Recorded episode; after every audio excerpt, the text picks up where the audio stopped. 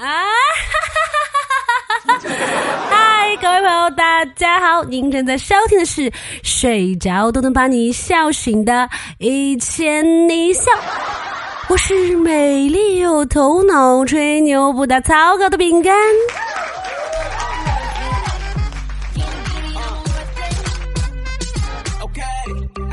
哎，你们看今天那个新闻没有？弟弟结婚，二十五岁的单身哥哥要躲起来。怎么？单身有罪？单身见不得人？单身是混蛋？单身该撞死？那我还要不要活了呀？想起前几天我妈跟我说，如果我再不结婚，她就要把我拉去。给别人配冥婚啦！天呐，好可怕，有没有？我好久都没有听到这种集灵异、恐怖、封建、家庭伦理、亲子关系于一体的笑话了。我在想，我妈到底在想什么？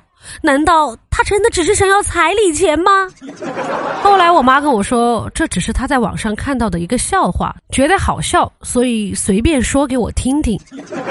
不过呢，我觉得现在这种社会啊，谈恋爱根本就不靠谱。可乐跟我说，她有一次给她的前男友发信息，连发了三条，她前男友都不回。那时候她前男友还是她男友哈，于是呢，她就换了一个小号去加他。立马就通过了，还主动和他打招呼。你说还谈啥恋爱呀？哎，还是一个人好，一人吃饱全家不饿。不过我觉得事情呢可以换一个角度想，也许就会乐观一些。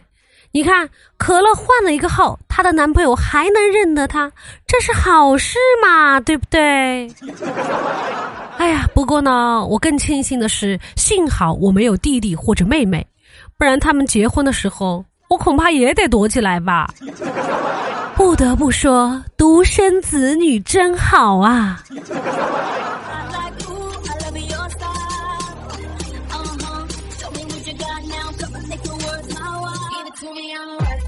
我之前有一段时间特别迷那种仙侠剧，而且我觉得那些编剧啊起名字真的很有水平，叫什么润玉、旭凤。东华、夜华，听起来是不是就特别的仙气飘飘？但是你们发现了吗？他们都没有姓氏的，难道说有姓氏的名字就不会仙气飘飘了？但是比如说像花千骨、白子画、白浅、墨渊这些名字，哎，有姓氏也挺仙的嘛。于是呢，我就试着给他们加了一下姓氏啊，比如说润玉，我就给他加成了赵润玉。钱旭凤、孙夜华、李东华，突然觉得这从仙侠剧变成了年代剧呀。再比如说王凤九，我听到这个名字，我就觉得我要马上给他扎双马尾麻花辫的耶。哎，但是你们发现了吗？孙悟空的孙。就是一个很普通的姓啊，哎，为什么他的名字听起来一点都不会觉得土呢？我看过很多小说，很少有男主姓孙的，感觉恐怕只有孙悟空能够驾驭这个活泼顽皮的姓氏吧。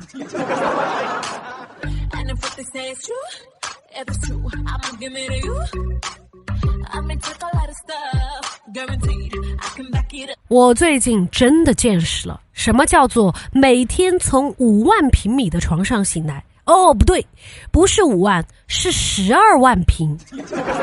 这张巨型床的主人叫做四海，它是一只二零一九年七月二十六日出生于熊猫中心卧龙神树坪基地的熊猫。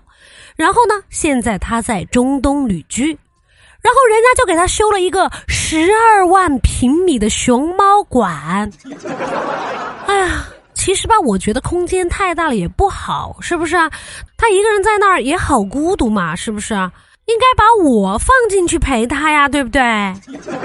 而且我本来就是成都的，咱们方言都是统一的，交流起来也不会有什么障碍嘛。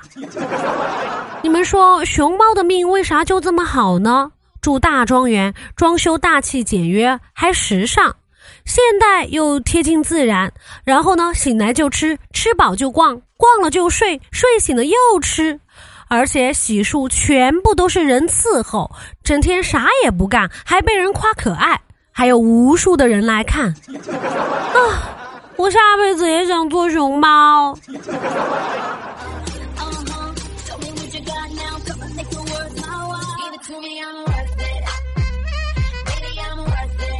行行出状元，原来真的不是假话哟。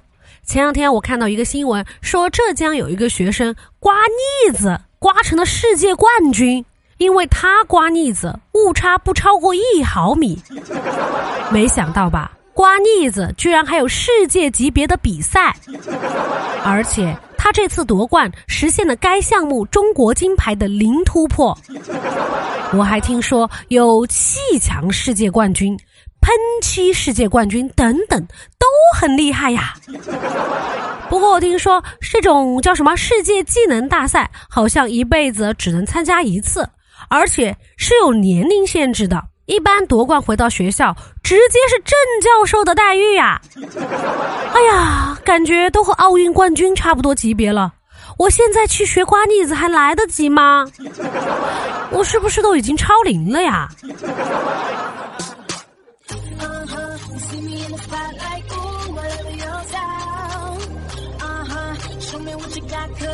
不知道大家有没有听过这样一个说法：真爱总是突如其来的，天天想，天天盼，真爱是不会来的。只有在你把这些想法都放下了，轻盈呢，才能不期而遇。我在想啊，既然这样的话，那以后我在快要咽气的时候，我得跟阎王爷说：再等等，再等等，不着急，我的真爱就快来了。而且，就算我放下了轻盈了，但是我在家，他怎么来呢？难道入室抢劫吗？不过呢，这种话呢，我还是宁可信其有，不可信其无的。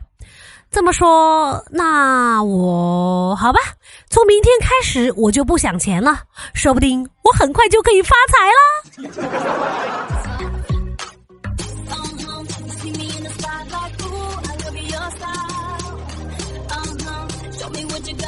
哎，我前段时间不是在节目里面跟大家说胡说八道可以省事儿吗？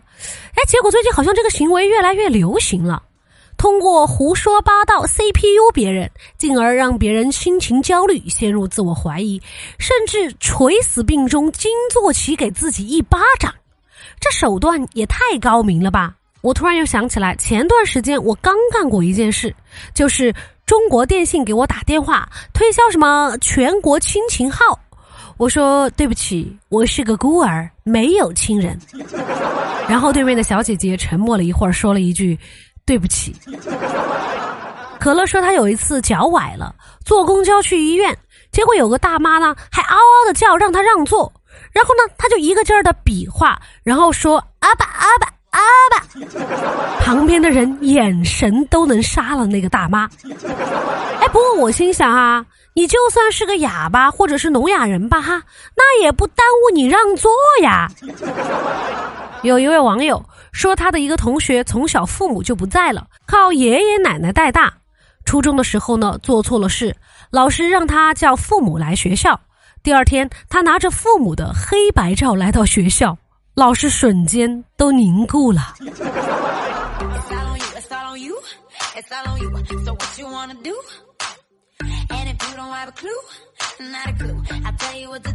哎，我发现我最近新闻看的挺多的。前两天呢，又有一个新闻，一波三折呀。前两天上了三次热搜，而且每次好像都有新发现。刚开始的时候呢，看到是中奖中了二点一九亿元，哎我当时我就悔恨呐！我在想，我咋不去买彩票呢？第二次上热搜的时候，除了又受到一次暴击之外，还看到了新的新闻，人家现场就捐出了五百万的善款出来。天呐，捐这么多钱，那不就只剩两个多亿了吗？还有一个消息，就是他的老婆孩子居然不知道，他不想把中奖的事情告诉他们，怕他们以后太膨胀，不工作不努力了。哎他怎么忍得住啊？这个世界上就突然少了几个忽然暴富而不自知的人。估计新闻出来以后，很多女人开始盘问自己那个姓李的老公：“哎，是不是你啊？是不是你啊？你瞒着老娘啦？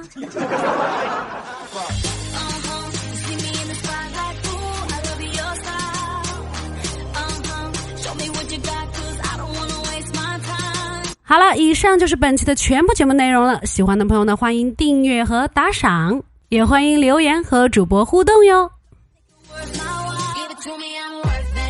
好了，人生很艰难，但快乐很简单。大宝，明天见，一千零一笑，天天见。我们下期节目再见啦，拜拜。